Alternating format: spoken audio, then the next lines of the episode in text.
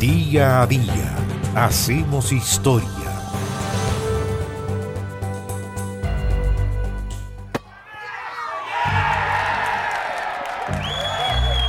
En Londres, el 26 de octubre del año 1863, en una taberna llamada Freemason, cerca de Covent Garden, se creó el fútbol moderno. Ese día se reunieron los 11 clubes y colegios más elitistas de la ciudad que terminaron constituyendo la Federación Inglesa de Fútbol. Ahora, ¿por qué hablamos de fútbol moderno? Simplemente porque hay muchos antecedentes en tiempos inmemoriales de juegos que podrían ser asimilados al fútbol. Hay, por ejemplo, historiadores que describen juegos parecidos en China hace más de 2000 años. En los pueblos precolombinos de América del Sur también había unos juegos de pelota. Y en Europa, en la época medieval, también se registraron ejercicios que podrían asimilarse al fútbol. En Inglaterra, por esos años del siglo XIX, el deporte más popular era el fútbol medieval inglés, una actividad rara, ruda, que era una mezcla entre rugby y fútbol.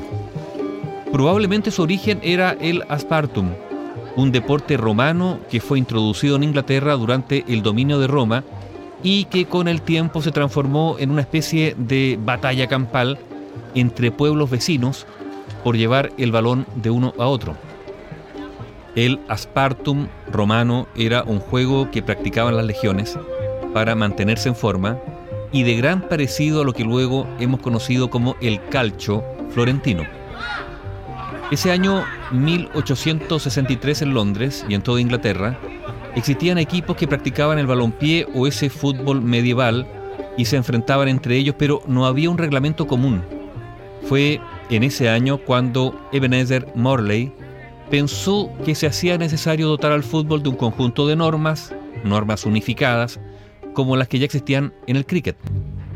Morley convocó a un grupo de representantes de una docena de equipos londinenses tanto directivos como jugadores.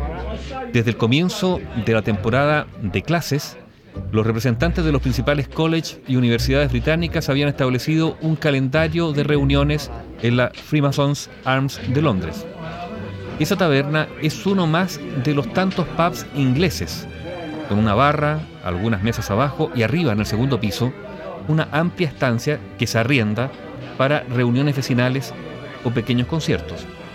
Y ahí arriba fue donde ese 26 de octubre de 1863 se reunieron los representantes de los colegios para buscar unificar unas reglas que tenían muchas variaciones.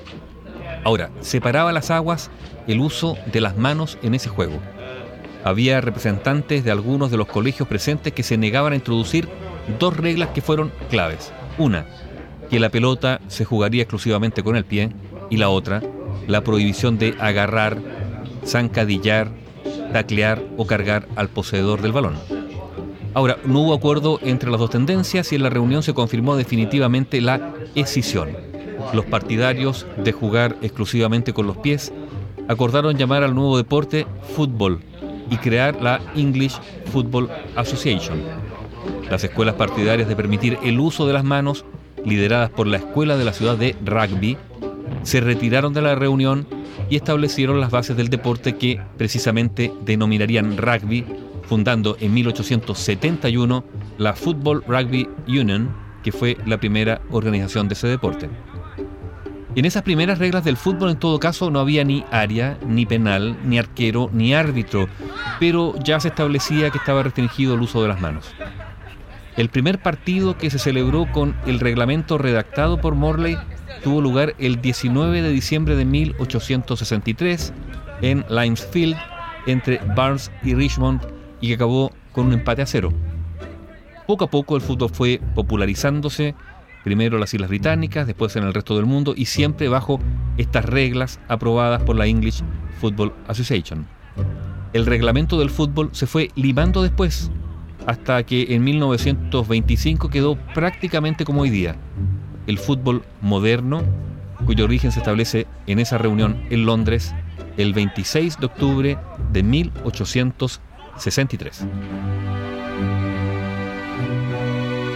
Bio Bio, la radio con memoria.